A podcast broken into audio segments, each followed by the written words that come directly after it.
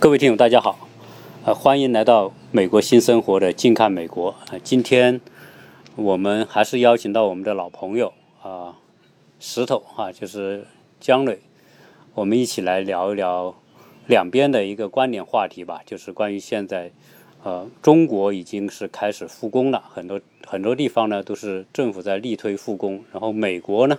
也一样，也是在力推复工。所以这两边的复工的一些相关的话题，跟大家来聊一聊。好，先请姜磊跟大家打招呼。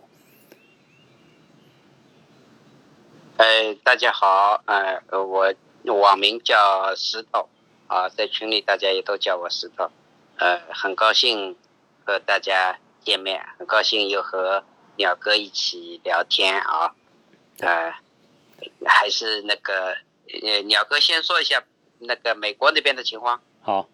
啊，因为我们跟石头呃聊过好几期节目，都是，呃，他在中国，我在美国啊，这就是他的便利情况。所以我们啊，现在说说这边的情况吧。美国呢，这个复工，啊，应该说是四月份就开始嚷嚷着要复工啊。这个美国复工的原因，这个大家在网上可能都看到过啊，因为美国的总统是。啊，力推要尽早复工，要恢复经济。啊，对于美国来说，这个美实际上美国的忍耐力和中国比，那是要差很多的。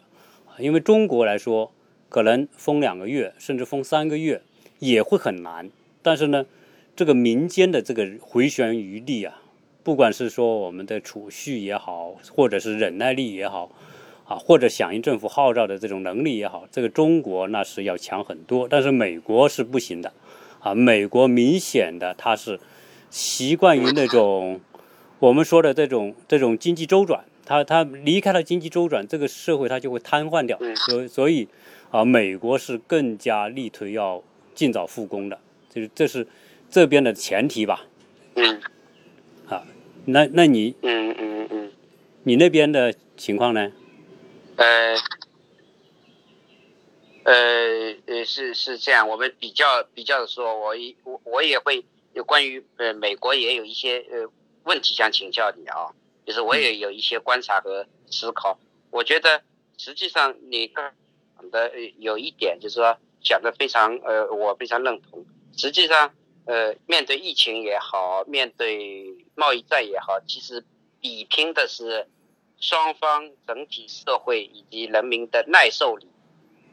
啊，那么呃，从耐受力角度来说呢，很多人认为可能因为呃中国可能是刚刚从穷穷苦出来，有可能就是咱们泥腿子多啊，也就可能耐受力会比较强。那我觉得这个其实有一定的呃，应该是有一定的道理啊。嗯。呃，还有一个我觉得蛮重要的习惯是，中国人有。储蓄的习惯，有秋收冬藏的习惯，因为我们，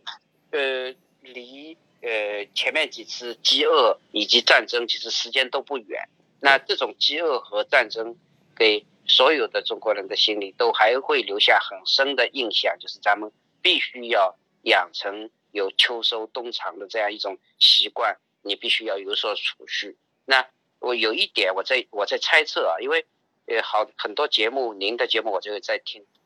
包括我自己了解到的美国人，他们很多基本上都是用信用卡，呃，刷卡来进行消费，每个月几乎都会花完，甚至还不够花信用卡。那么在这种情况下，他一旦停止，呃呃呃，一旦比如说整个城市或者国家封住的话，他。它的周转就会出现严重的问题。那么，如果呃周转出现问题的话，国家可能会发一部分补呃救助金啊。呃，我我有个猜测，就是如果一个人他一旦开始拿了救助金，或者是拿过一次到两次，会不会影响到他整体的信用？因为导致他呃可能以后比如说正常的情况下，他的他的信用度就会信用的那个点分就会下降，有没有这种可能，鸟哥？呃，不会有这个情况。这次的情况是美国的作为一种特殊的叫舒缓计划吧，就是说现在大家没工资收入，没工资收入呢，大家的这个生活就受到影响，所以为了舒缓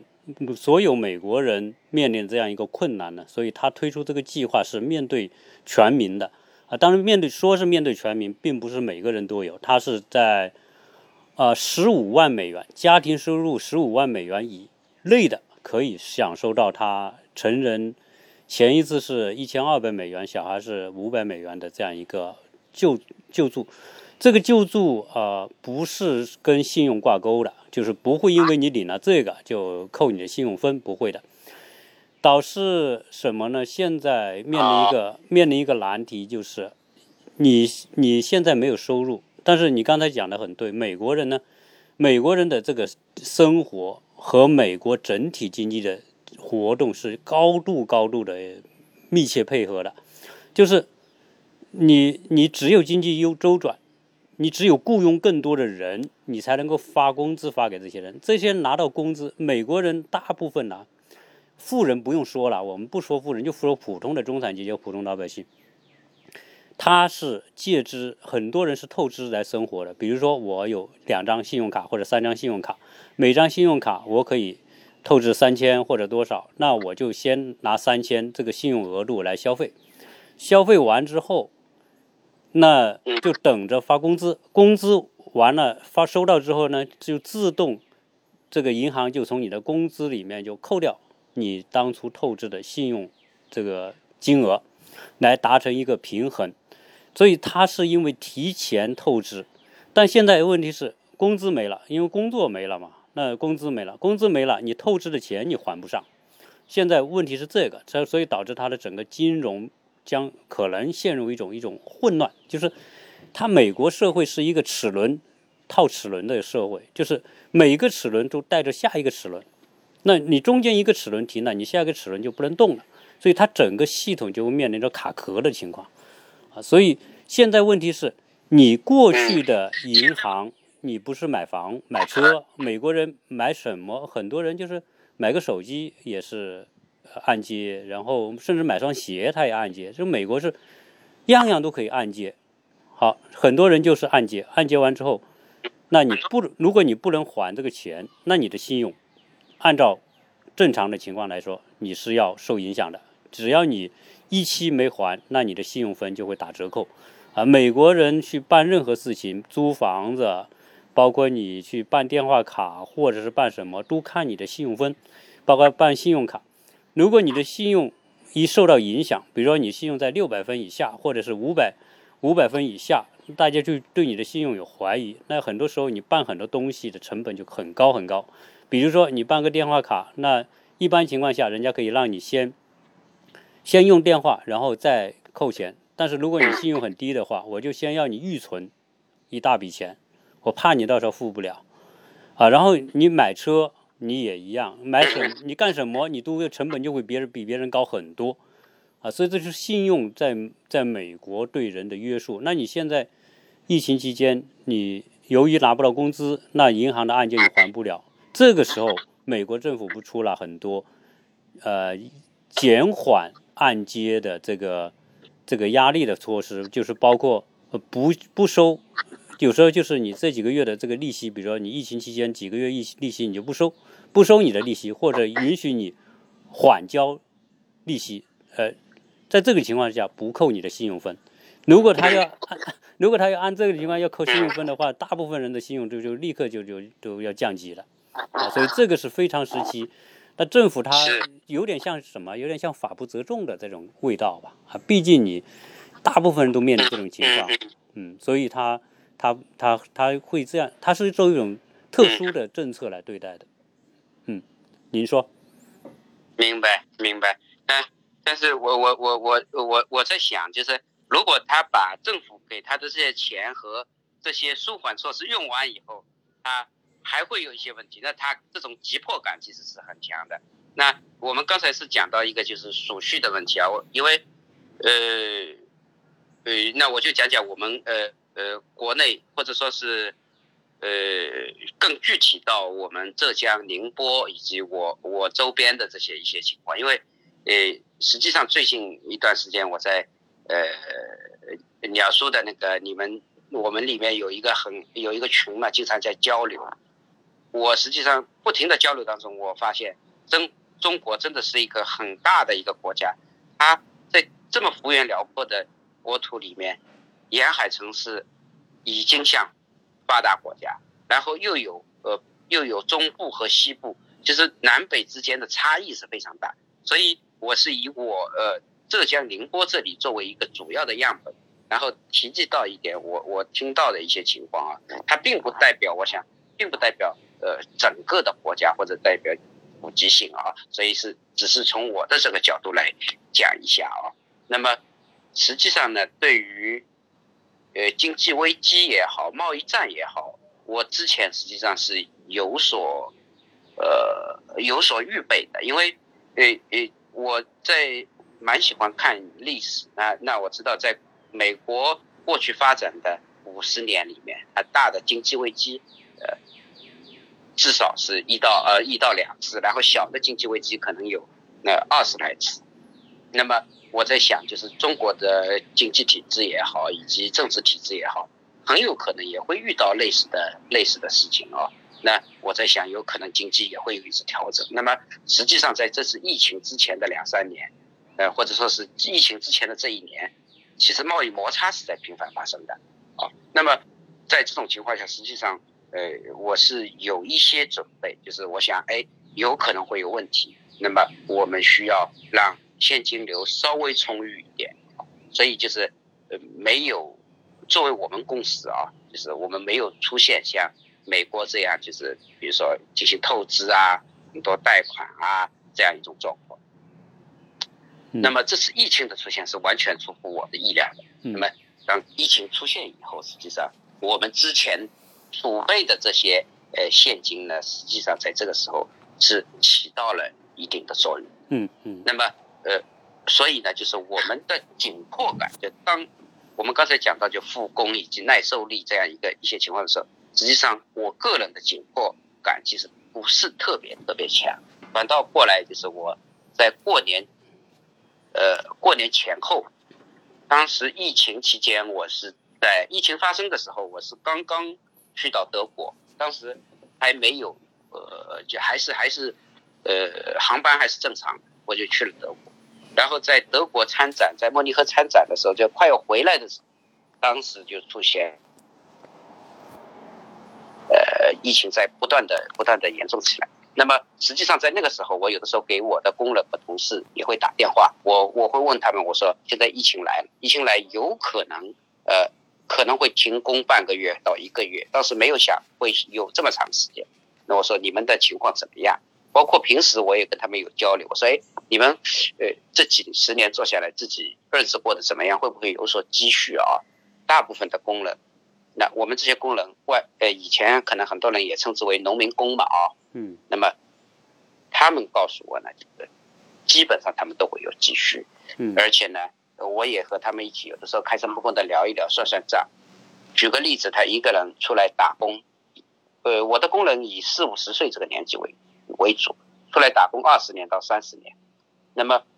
二十年前，也就是二零零零年，那个时候他们的收入可能在一两千元那个收入，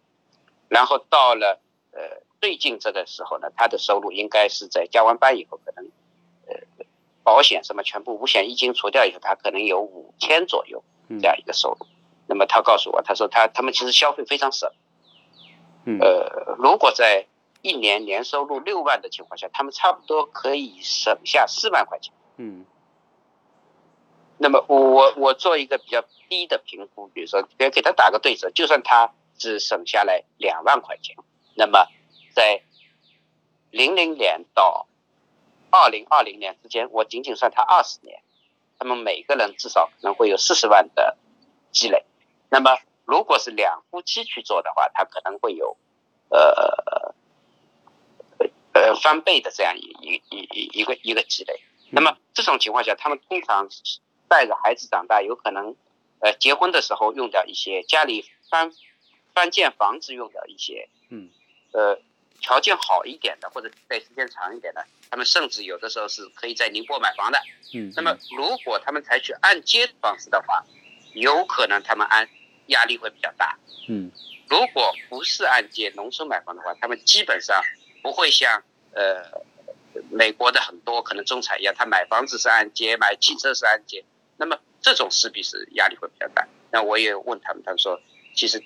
买车没有按揭，房子呢，宁波市的房子还没有买，那么相对来说，他们可能手头都会有十几二十万的积余。嗯，啊，当然也有个别人可能因为五年前当时政府推了一个叫万众创业，嗯，万众创业，他他的孩子如果要创业或者自己要创业，有可能会花掉十万到二十万，这个是完全有可能的啊。嗯，那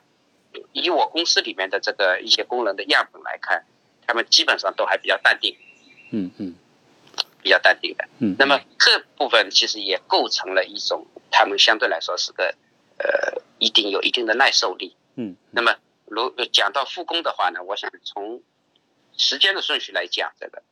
呃，就我个人的复工的话，我是差不多过完年以后，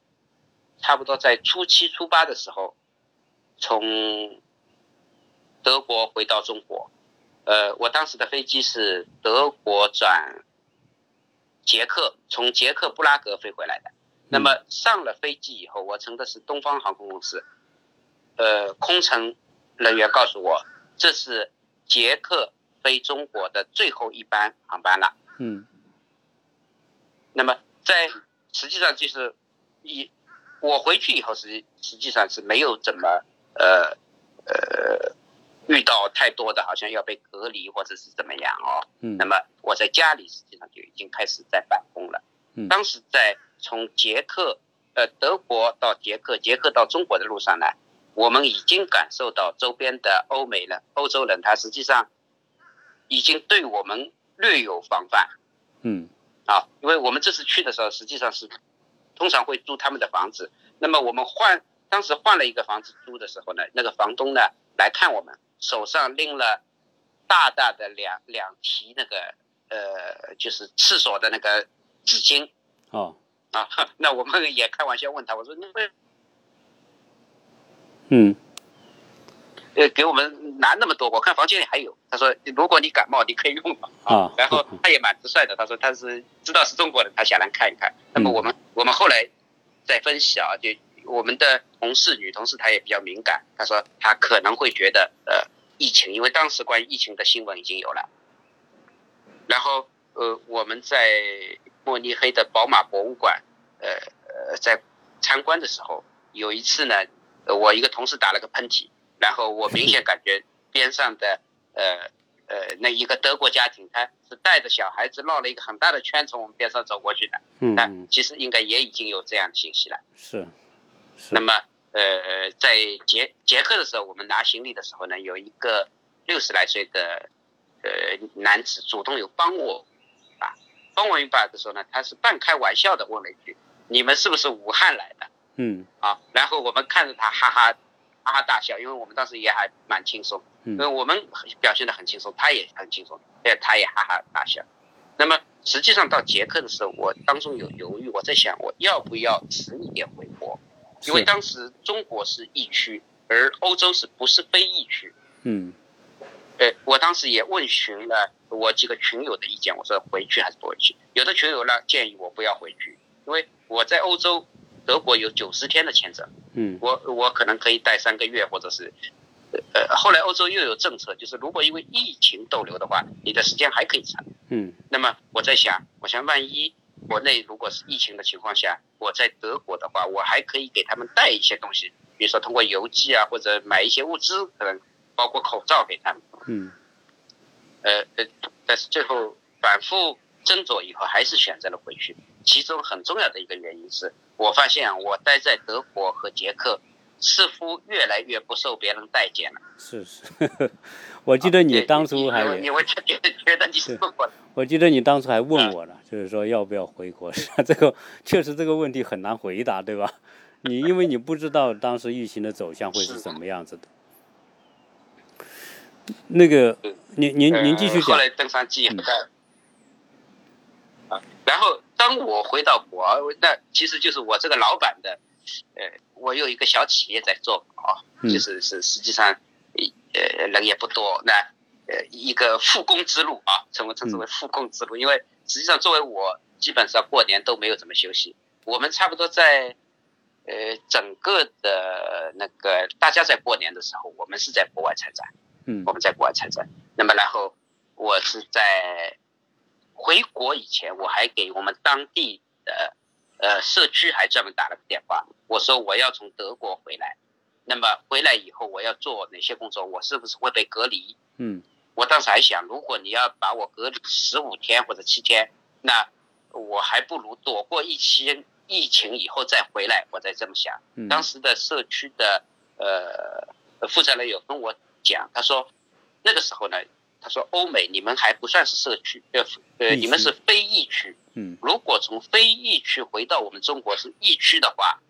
通常是自我隔离。嗯，十四天，就是你自己待在家里就，嗯，是比较宽松的，就是也不用家里给你贴封条。那么我想，哎，这个还可以。那我我我我就还是就选择回去，然后呃上了飞机，然后从呃上海，上海又转机到那个呃转机回宁波这样一个过程。然后到了宁波以后，就是这种在自己家里，那个时候其实还不是特别特别严格，是，但是进出小区门已经需要呃要登记要检查了。嗯啊。然后接下去其实，呃，初八的时候呢，正月初八的时候，我们已经有一些很勤快的工人，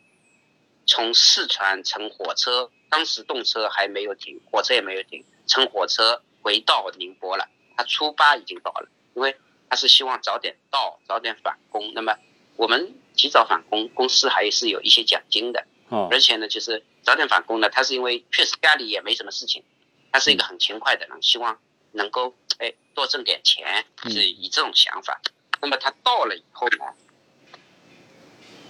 嗯，呃，很多工厂都没有开工。初八的时候，那个时候都没有开工。哦，实际上是再往后延，因为正常工人的开工，我们的设计是，因为我们很多同事都是外地的，就是在外地同事在宁波工作的情况下，我们普遍认为他们七天的假期是不够的，一般会多给七天。或者是有可能很多呃农村，他是在正月十五才开始踏上返乡之路的。我所以，我们其实本身公司的返工就不是排的呃太靠前，而且呢，因为最近两年实际上国内的经济一直在我们称之为修正啊，在调整，或者说是也可以呃大家也可以称之为也算是一种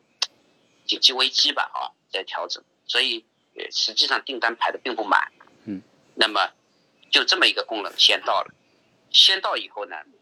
没有几天，马上政府就是信息来了，就各处大家就是要加强隔离。那么我们那个工人呢，呃，在这个以后的五天，他接到了通知，他的那辆火车上面有一个乘务员被确诊了，哦，然后呢，把他的名字很快就通过。通过那个可能各种信息查到他，查到他，然后通知他，把他叫到我们北仑的一个宾馆，啊，宾馆就隔离起来了。哦，隔离起来呢，因为一一隔离的话，我我，这是一个老老工人嘛，我跟他关系也蛮密切，我就给他打电话，他告诉我他在哪个宾馆，然后呃宾馆条件怎么样，我后来上网一查，哦，这个宾馆条件不错，大概差不多有四星的这样一个标准，嗯。我也问他，我说你吃的怎么办？呃，然后那个呃住的情况怎么样？他都视频拍给我啊，因为呃这是一个大概五十五岁以上的一个老公了，他平时也蛮节俭，基本上不会去住就这么好的宾馆，所以当他住在那个宾馆，政府实际上给他呃提供的餐饮，他也是一个人一间，都是相当满意的，所以我能听得出来。我每天给他打电话，他其实住在里面还蛮开心，蛮开心的。好，呃，我我后来后来出来以后，我又跟他聊，他说所有的费用都是公司呃那个国家都包的，包括吃的啊。嗯。那呃他开心的那个意思，好像最好还希望能把他的老婆也接进去啊。你说到这个。但但实际上他差不多后来，嗯。嗯，哎，您您说，您说，你说到这个隔离了，就是中国的隔离和美国隔离真的有很大差别。现在这个，呃，美国的情况是，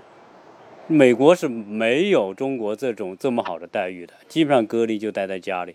啊，当然美国人房子大，这个隔离呢，可能大家会找一个独立的房间呐，或者是找个地下室。我们这附近都有地下室，所以基本上隔离都是隔离在地下室。政府是不会说出这个政，实际上美国政府没什么钱，他他的动员能力也很有限，所以他没有中国你说的这工人这这么好的待遇没有的。嗯，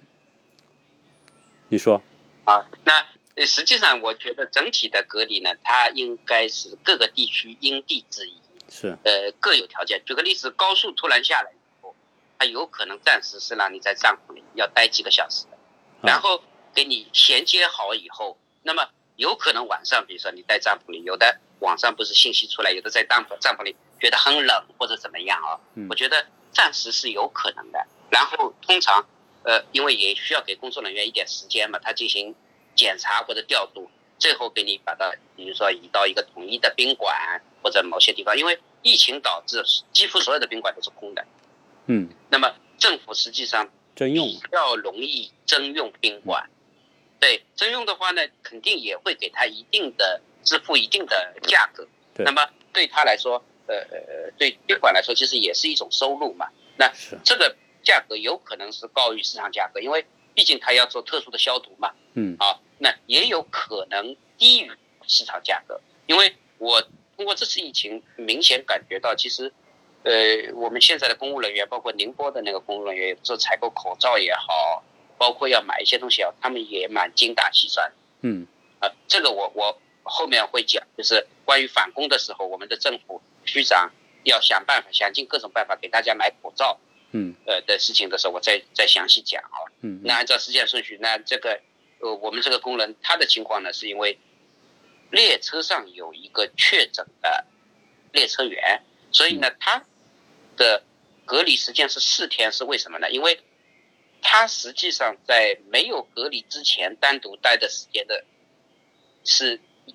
也是作为一个观察期，要可以进行累加。因为最容易发病的可能是我猜测啊，可能是七七天哈到八天左右这样一个时间嘛啊。嗯。然后他可能自己出来以后已经可能有几天了，然后他加上四天的这样一个密集观察以后，就确定没有问题，然后四天以后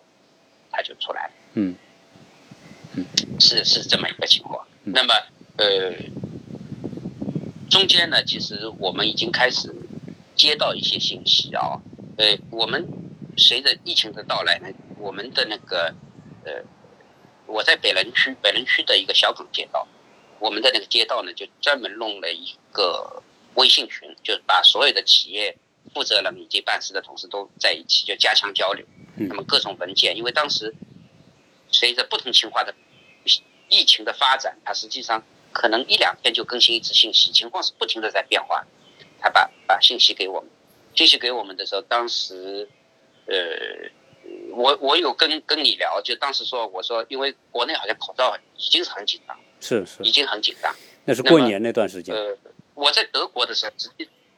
对我在德国其实也买过口罩，但是我买的不多。我因为我去买的时候，第一个。他那个时候口罩就普通的医用口罩，他就要一欧元一个。那我一计算好像价格不对。第二个呢，就是说，呃，我感觉买多了也有点不好意思买。嗯。不好意思多买。那这个时候呢，就是我我有的时候在想，很多华人想尽各种办法，其实甚至让人家看过去不太待见我们，觉得你怎么又来买东西了，又给我买完了，还能够。就克服这种其实没面子的这种感觉，去买这么多口罩往家里寄啊。嗯，我我是心里是很感恩这些呃华人。那虽然他可能是寄给自己家人或者寄给自己亲人，但也有很大一部分它是一种捐助的形式，会借的。嗯，因为我在德国曾经体验过，就是呃有的时候我们回来的时候，有有一些朋友想带一些东西，那我某一样东西可能多买一点，呃，比如说。呃，他们的肥皂多买几块，或者是牙膏多买几块。有的时候超市会把你拿出一部分，他说一个人只能拿那么多。我相信可能大量的代购让，呃，很多德国超市可能对对我们这种行为，其实有的时候也是有一定的负面情绪的。嗯。那么我能够感受到，就是这么多华人去采购口罩的时候，即使当时他们口罩都还用不太上，但是有可能会遭冷眼。嗯，会遭冷眼。但是，对，我我觉得所有在中国的人都应该感谢呃这些亲人也好，朋友也好，甚至是很大一部分，他其实并不是就只是对亲朋，他其实是。就是你不管整个国家，不管是哪种，我觉得心里要有感感啊。对，嗯，不管是哪种情况，实际上当初过年的时候突然爆发的时候，口罩一缺，只要你从国外把口罩寄回国内，就是一种帮助，对吧？就是说你具体是捐的也好，自己用也好，你哪怕自己用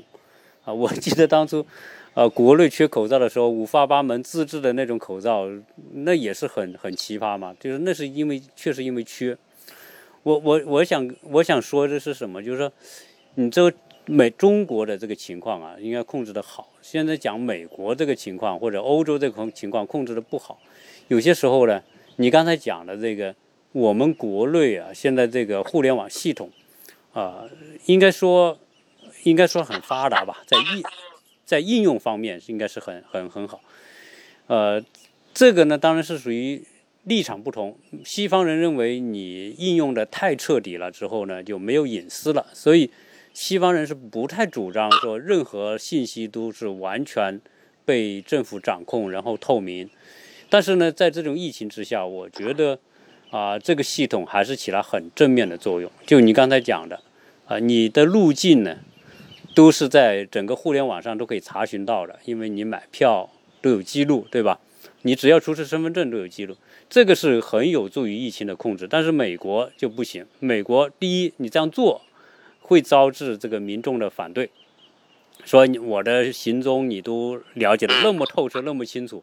那民众说我的隐私权没有了。所以在西方来说，这个隐私权就是一个一个很大的一个问题。那所以在这个疫情期间呢，美国做不到中国那种彻底的跟踪啊，所以美国很多的这种感染啊，无症状感染或者什么，它它导致这种，你看美国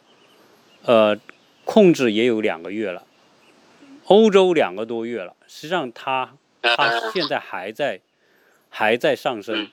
所以这种情况之下呢，就是各有利弊吧，应该讲，嗯，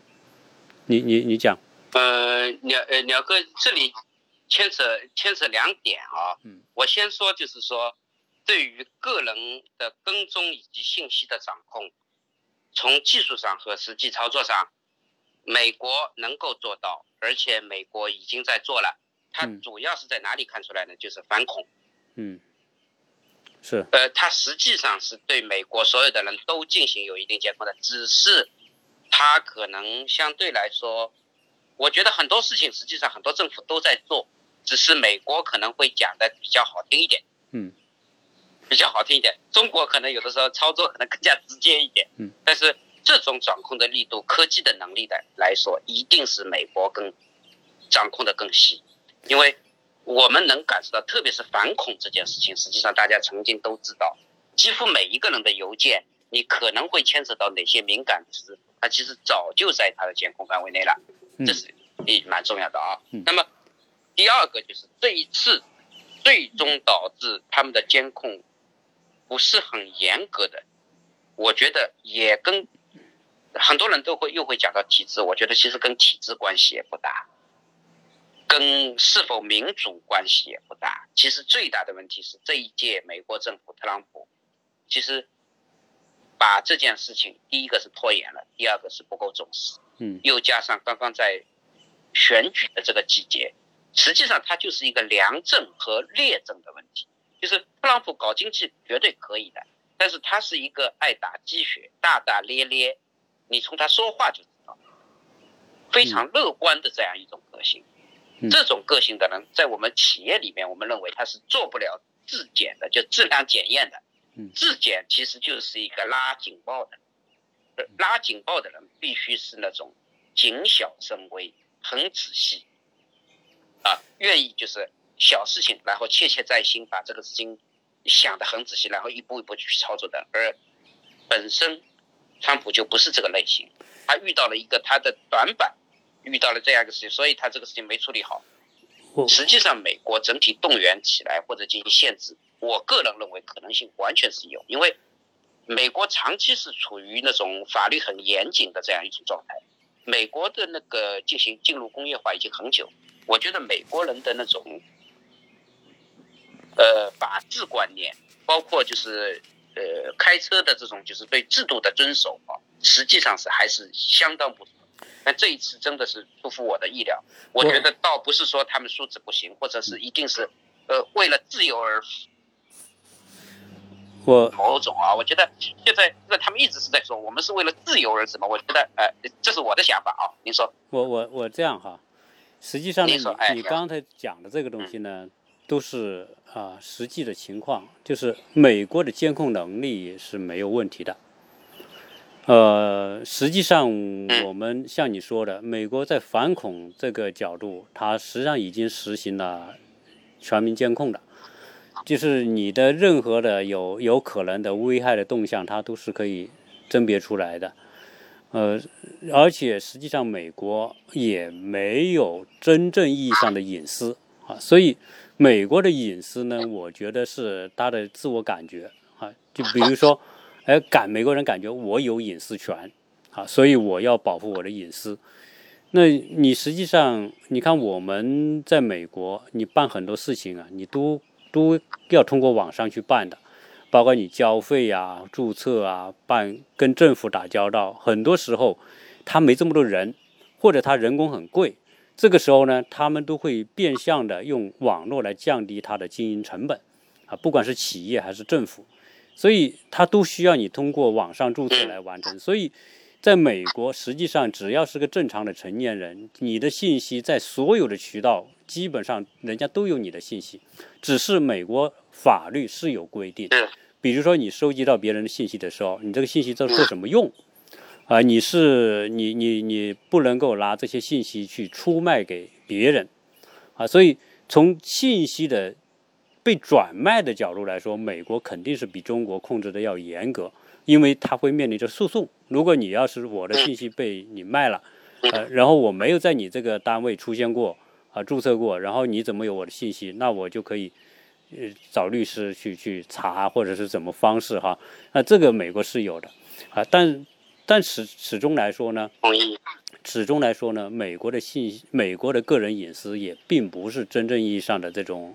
啊保护的那么好，因为互联网时代啊，美国也有也有信息泄露的，只是它不像中国那么赤裸裸的，这个嗯什么电信啊或者什么单位拿到别人。几几几千万、几百万就这么卖给别人，这个美国肯定是，啊，这方面肯定没那么放肆的。但是实际上，在美国这个社会，已经也没有隐私权了，因为，因为你的信息在很多渠道你自己都已经透露出去了，啊，那所以所以从这个角度来说呢，是的，啊，基本上只是说现在这个在疫情防控这个阶段呢，啊，美国应该说它。现在是面临着很矛盾的情况。现在复工，我们不是讲复工的问题吗？现在美国的这个复工呢，啊，是已经是他，你刚才讲特朗普啊，我实际上因为这个，我我我想我们这么讲应该问题不大。就是实际上特朗普呢说，大家都说他搞经济很有一套，我觉得从另外一个角度来看，可能可能这么讲吧。只要任何一个人当上美国总统，想做特朗普做的事情，都能做。所以这里面啊，不是他因为他搞经济行，而是因为他的着眼点或者他的这个侧重点是落在利益上。这这和其他的并不是别的总统做不到。你说奥巴马或者是克林顿什么，如果他要像特朗普这样追求利益回报的话，他比特朗普还有条件。都做得到，只是说那些是政客或者是政治家，而特朗普是商人，商人只看报表，只看盈利，所以你这样才能理解说为什么特朗普的很多说话都是说要公平，要追求公平，他的公平就是很直接，我要有利益，这叫公平，我没利益，我为什么要做？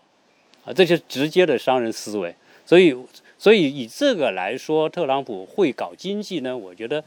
可能是另一个角度吧，但我觉得只是他，就像说，我现在手中有条件有好牌，我问大家收费，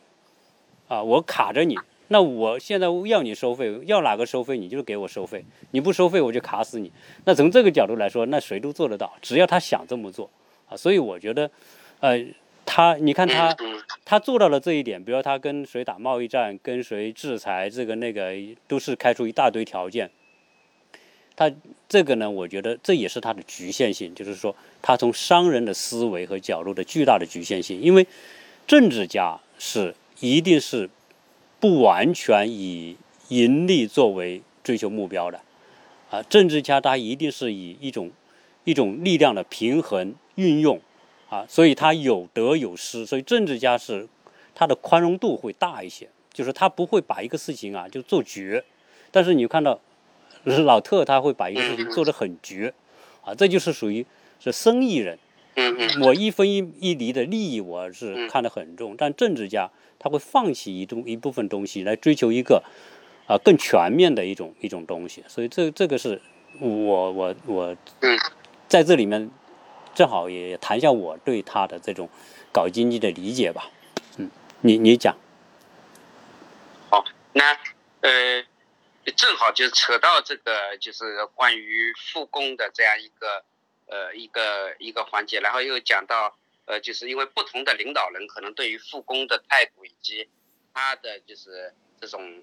呃，对于复工的可操作性，因为复工的前提是他疫情一定有所抑制吧？那呃，在美国的这个疫情抑制就是并不如中国做的好的。刚才我们讲到几个原因，第一个就是完全我觉得。呃，跟你认同的，他不仅仅是全美国的人没有隐私可言，他甚至能把全世界的隐私都给你剥掉，因为默克尔的邮箱他都能看到，是吧？嗯，这是在奥巴马时代曾经说过，他说奥巴马说那那以后呃默克尔的邮箱我们就不要监视他了啊，嗯嗯，对，这是一个就确实有的这样一种情况啊。那然后呢，就是我有注意到一点啊，我觉得美国是一个非常善于营销的一个国家，营销它的民主。营销它的自由啊，呃，从哪里看呢？就是它耐克的广告做的是非常好。因为我想，当我讲到这一点的时候，鸟哥你会一定能够很敏感的感受到，因为你曾经在呃史玉柱的那个公司里面帮他们做过那个市场策划，是吧？嗯。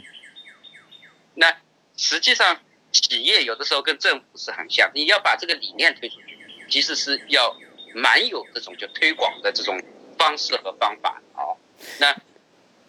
他们通常会把一件事情没做好，是说，因为我们注重自由，所以我们不做限制。我觉得他们实际上又又在扯虎皮了啊！他我们是因为民主，所以我们效率比较低。我觉得他又在吹牛了。嗯，实际上这一次整体他们没有做好，跟制度其实关系不大。因为我可以举几个反例啊，第一个。呃，关于反恐的话，它可以大规模的进行信息监控。实际上，以这个理由进行信息监控，人民是没有太多的，或者当然也会有一些游行示威，但没有特别多的反抗的，是吧？嗯。呃，那么同样，我觉得它有足够的动员力，让大家知道疫情非常严重，然后我们不得不做这样的一个控制。我觉得也完全可以理解。嗯。中国原来实际上对于呃呃，就是电信提供的谁到了哪里，嗯，到哪里它都有轨迹。实际上在公安局里面，我相信一定是都有。是。那么这次实际上把这个事情放到平台上了，就告诉你们，我们其实很容易就可以知道，你从这个基站的位置移到了那个基站的位置，你到底有没有去过哪里，是吧？是。呃，是这样。那但是呢，中国呢，有的时候可能会做的相对可能。包装的没有像他们那么漂亮，或者说是因为历史的原因，大家可能对于整体，呃，有的时候可能会有有一些想法哦。这这个问题，这是我自己的一个看法。然后，嗯，哎，就是就是我们，呃，您说您说，你说的这个问题啊，确实它是两个国家，它它的这个国情确实有很大差别。啊，你你你可以，他他可以把它归结为我是传统或者观念上的问题，比如我是自由，讲究个人自由、个人隐私，对吧？平等权利等等，呃，这个这是一个方面。呃，中国呢，啊，那我是为了达成某一个社会防控的效果，比如说疫情防控的效果，我要动用这些东西，所以说大家都能理解，所以中国的这种接受度啊更宽啊。至于你用什么？词来说他就不说了，就是说，中国大家老百姓也也也也习惯于这种状态，也不会有太大的意见。嗯，实际上美国人，你讲他的这个营销里，他的营销里面呢，哦，我觉得美国在做国家形象，做 在这国家形象的包装和营销方面，确实是有史以来做的最成功的，这个是我非常认同的。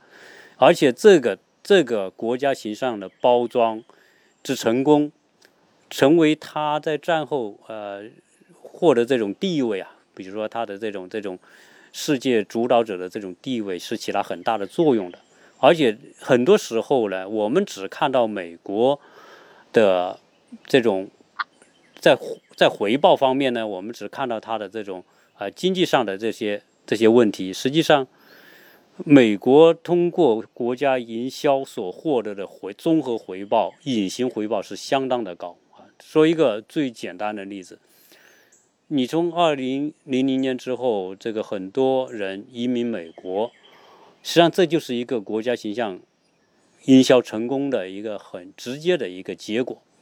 所以，当然你说包括留学，包括各个方面啊，当然你说他营销成功，呃，还有一个原因就是因为他的这个实力确实摆在这，他有他营销的内容。所以，从这些角度来说呢，它都是对啊，就是就是我们只看从哪个角度来理解这件事情。呃，那个石头啊，我我想啊，今天的时间呢会有点长了，我们看看收个找个时间是不是把它打住，然后我们另外找时间啊来继续后面的话题。